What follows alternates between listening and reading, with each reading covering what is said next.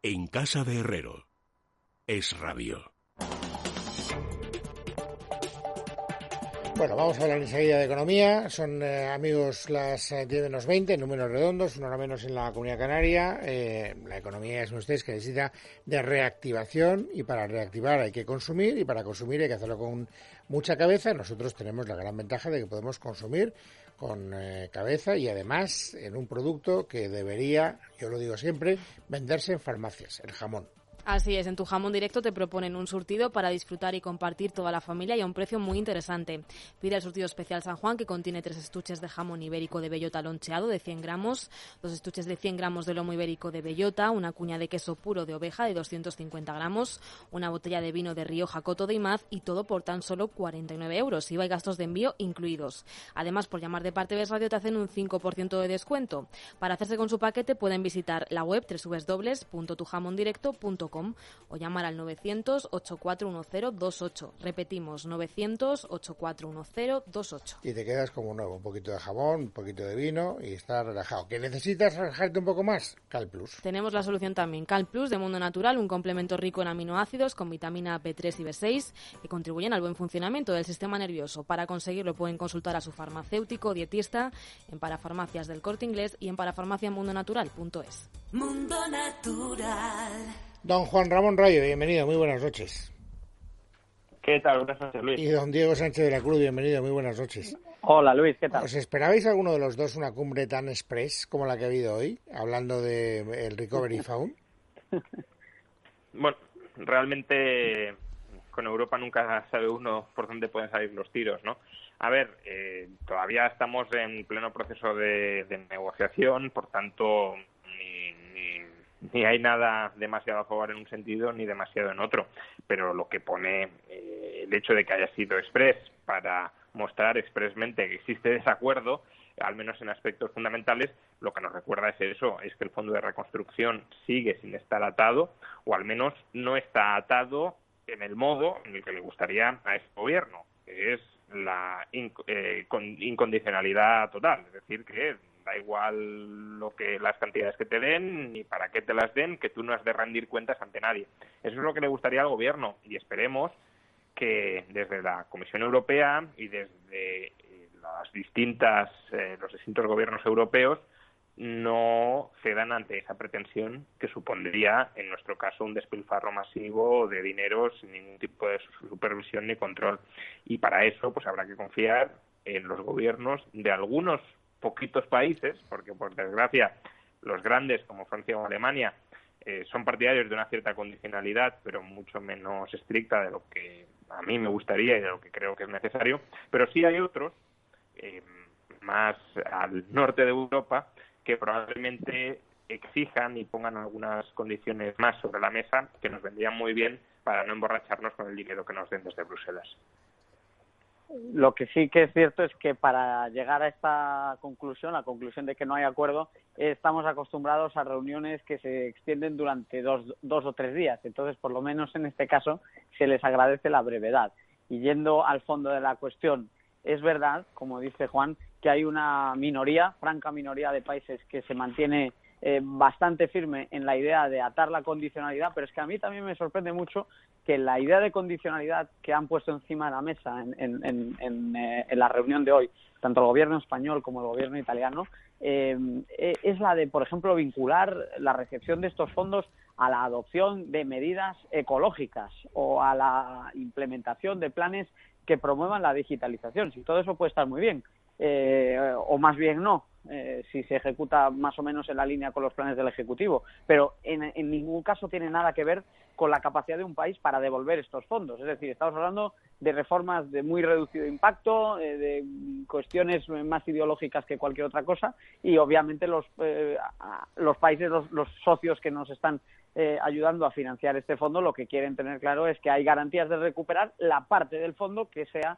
eh, que esté ligada a condicionalidad, que luego ya veremos qué parte es y hasta qué punto las ayudas no se desembolsan eh, a fondo perdido, pero evidentemente va a haber un porcentaje que desde luego tampoco va a ser eh, puntual de esos fondos, que sí va a estar sujeto a condicionalidad y es un poco, suena un poco a estafa el pretender que la condicionalidad sea el implementar reformas pro ecologismo o pro digitalización, porque no tiene nada que ver con la capacidad de un país para devolver esos fondos. De todas maneras, eh, todo lo que estáis diciendo sabemos que está en la mesa porque se ha venido hablando durante muchísimo tiempo de todas estas historias, pero yo he hecho una cuenta, la cuenta de la vieja, eh, que me parece que a veces sirve muy bien para tener una idea de la importancia de una reunión. Son cuatro horas, es decir, 240 minutos, 27 países divides 240 horas entre 27 y te sale a 8 minutos por intervención. Quiero decir que en 8 minutos que haya hablado cada uno de los presidentes o de los representantes de los países europeos, ¿de qué diablo se puede hablar? No, no se ha hablado de demasiado, al menos en estas cumbres sabemos que no se habla directamente de demasiado, que las, las discusiones son previas y, son los papeles y las cartas y las conversaciones informales que, que se mantienen entre los equipos negociadores Aquí simplemente pues ha sido una reunión de cortesía para acreditar que no hay acuerdo y que bueno puede haber cierta voluntad de entendimiento, como parece que ha sobrevolado en el clima, pero claro, la voluntad de entendimiento en qué términos y en qué condiciones, ¿no? Que ese es el gran el gran debate de fondo y esperemos que sea el debate que, que caiga por el lado de una mm, estricta condicionalidad, o al menos una condicionalidad más estricta de la que ambiciona el gobierno español o italiano, porque como decía Diego, es ridículo que se pretenda vincular esto a planes ecológicos o de, digitalización, porque al final ya no es solo que esas políticas no estén directamente vinculadas con la capacidad de un país de devolver el dinero que ha recibido prestado, es que además son categorías tan amplias que ahí dentro cabe todo. Es decir, em, el propio gobierno de Pedro Sánchez, en el, o el propio Pedro Sánchez en el discurso de investidura, ya dijo que lo, dos de los ejes de actuación de su gobierno iban a ser la digitalización y la transición ecológica. De hecho, incluso tenemos una, bueno, tenemos dos, ¿no? La vicepresidencia de, Iglesias, que en parte también apela a esa digitalización y sobre todo la vicepresidencia de Rivera, que apela a la transición ecológica. Entonces, este gobierno puede decir, no, si todas mis políticas están recubiertas por la idea de avanzar hacia la digitalización, aunque sea creando tasas como la Google que, que van en contra de la digitalización, pero bueno, todas van a favor de la digitalización y a favor de la transición ecológica. Por tanto, todo el dinero que he gastado, de una manera o de otra, estaba relacionado con eso. Y eso, en el fondo, significa ausencia de condicionalidad, no estricta condicionalidad podría darse el ridículo, por ejemplo, de que si se acepta este tipo de parámetros, eh, se plantee que, por ejemplo, aplicar un Madrid central en cada capital de provincia y hacer un programa para llevar el Internet de banda ancha a los pueblos que no están conectados con tan alta velocidad, ya fuese, en teoría, según el tipo de argumentación que está presentando el Gobierno de España, eh, argumento suficiente para que no tenga que rendir cuentas y que pueda utilizar esos fondos eh, sin necesidad de devolverlos o que esa sea la única condición para, para acceder a, a, tales fondos. Entonces, yo creo que obviamente eh, está muy lejos de la realidad la propuesta hispano-italiana. Eh, me, imagino que este es el típico efecto anclaje. En cualquier negociación siempre planteas una posición, eh, pues obviamente más agresiva, más de máximos y luego te vas acercando a los demás. Lo que está claro es que también es importante leer lo que está pasando eh, al margen de eh, divisiones políticas, porque dentro del grupo de países que se lo va a poner difícil a los gobiernos de España e Italia a la hora de obtener una barra libre y un cheque en blanco, hay muchos gobiernos de izquierdas. Es el caso del gobierno de Dinamarca, es el caso del gobierno de Suecia, es el caso del gobierno de Finlandia. Eh, son gobiernos socios, son partidos hermanos del Partido Socialista y tienen claro que no es sano eh, plantear eh, una mera transferencia de fondos sin ningún tipo de condicionalidad ni sin ningún tipo de, de, programa de reformas comprometido a ello. En cualquier caso, eh, veremos cómo se desarrollan los acontecimientos, porque sí que es verdad, y lo decía Juan antes, que Alemania, que antes estaba más firmemente en ese grupo, ahora está jugando ya una posición de mediación que en la práctica lo que hace es un poquito más factible, eh, aunque no por ello menos irreal, las expectativas del, gobierno español. Bueno, de esta cumbre no podemos hablar mucho más porque no ha dado más de sí, pero sí tal vez del mensaje que les ha hecho llegar a los 27 la presidenta del Banco Central Europeo, Christine Lagarde, que dice que mucho ojo, que estamos empezando a eh, presumir de la reactivación económica de algunos países porque hemos eh, salido del confinamiento total a una cierta reactivación, pero que desde su punto de vista, me gustaría que me explicarais si el razonamiento es lógico o no, lo peor desde el punto de vista del desempleo está por llegar. A ver, eh, ya lo hemos comentado en otras ocasiones y, conviene porque y conviene reiterarlo porque muchas veces da lugar a engaños. la crisis ha sido una crisis, una caída fortísima, la mayor caída de, la historia, probablemente, o al menos de la historia moderna. Eh, pero claro, parte de esa caída era una caída artificial provocada tanto por la hibernación económica cuanto porque la pandemia estaba muy viva y estaba muy extendida.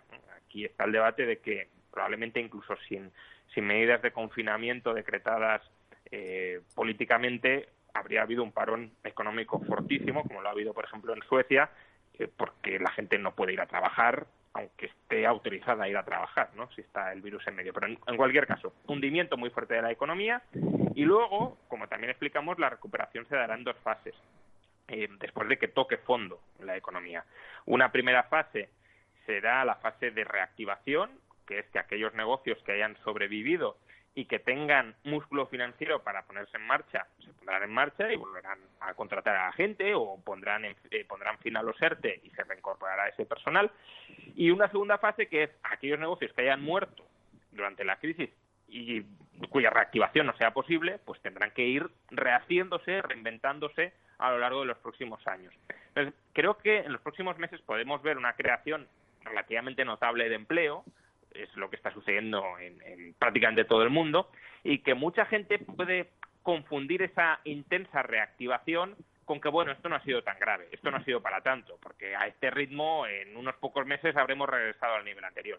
Pero no, es decir, vamos a recuperar muy rápido una parte de la caída, porque es caída, pues, sin negocios que han cerrado por orden política, pero que están sanos y esa orden política, ese estado de alarma desaparece, pues vuelven a operar. Pero los que hayan quebrado, esos no, no volverán a crear empleo en mucho tiempo. Y esa, ese desempleo, digamos, estructural, se va a mantener y va a ser el que va a ser muy complicado de reducir. Porque incluso aunque luego eh, vuelvan a aparecer empresas y vuelvan a contratar, los que han estado desempleados tanto tiempo pierden su capacitación, pierden su, su especialización, pierden su empleabilidad. Esto los economistas lo denominan histéresis, ¿no? que el desempleo tiende a, tener o a generar efectos de persistencia o autopersistencia, tiende a perpetuarse por su propia dinámica. Entonces, esa perpetuación de un desempleo estructural más alto que antes es lo que creo que conviene denominar esa peor parte del desempleo y conviene diferenciarla de la reactivación en el empleo que veremos durante los próximos meses y que generará un optimismo, un espejismo de falso optimismo. Además, también yo creo que es muy interesante eh, tomar en consideración que hoy Christine Lagarde eh, llamaba la atención, digamos, de aquellos gobiernos que estén pecando de triunfalistas, entre ellos el gobierno de España, porque no hay nada más que ver la intervención de la ministra Calviño esta semana en el Congreso, que ha sido una frivolidad tremenda, hablando de la economía española como si estuviese en un momento de vino y rosas, nada más lejos de la realidad. Simplemente se está produciendo una primera normalización de los negocios que simplemente estaban pendientes pues de una orden burocrática para volver a operar, como estaba diciendo Juan, no de, tantos otros negocios que han cerrado sus puertas o que aunque las vayan a reabrir no van a poder hacerlo con, con el mismo nivel de empleo y tampoco con la misma expectativa de negocio. Pero es que además Christine Lagarde decía, ojo, señores, que es que eh, el paro medio en la eurozona eh, y en, se nos puede ir al 10%. Eso es lo que le preocupaba a Christine Lagarde. Aquí no hemos visto un paro en el 10% desde hace más de 12 años.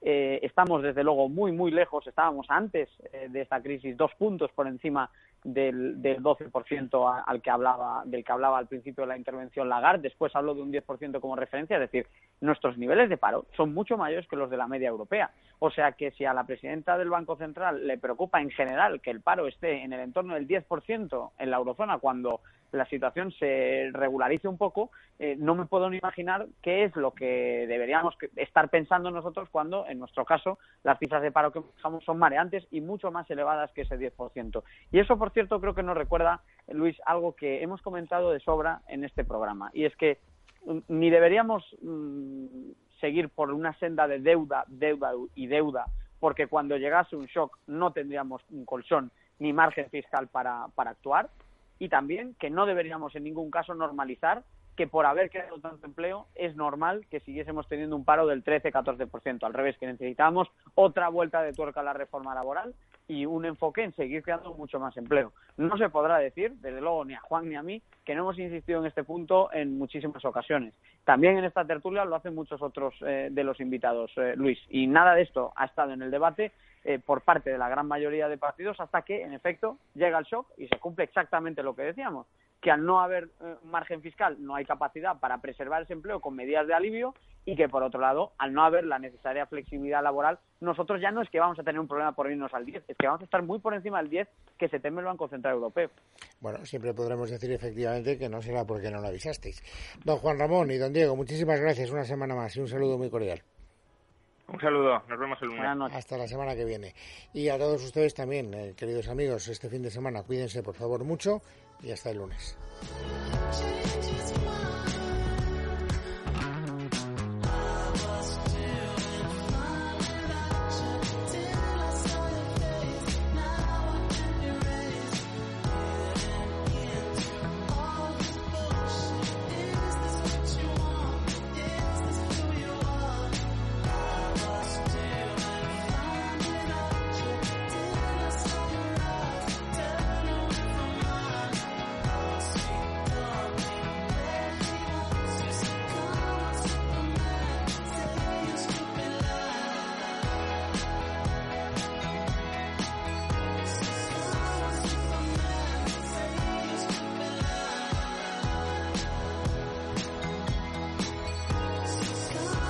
Casa de Herrero, con Luis Herrero. Es Radio.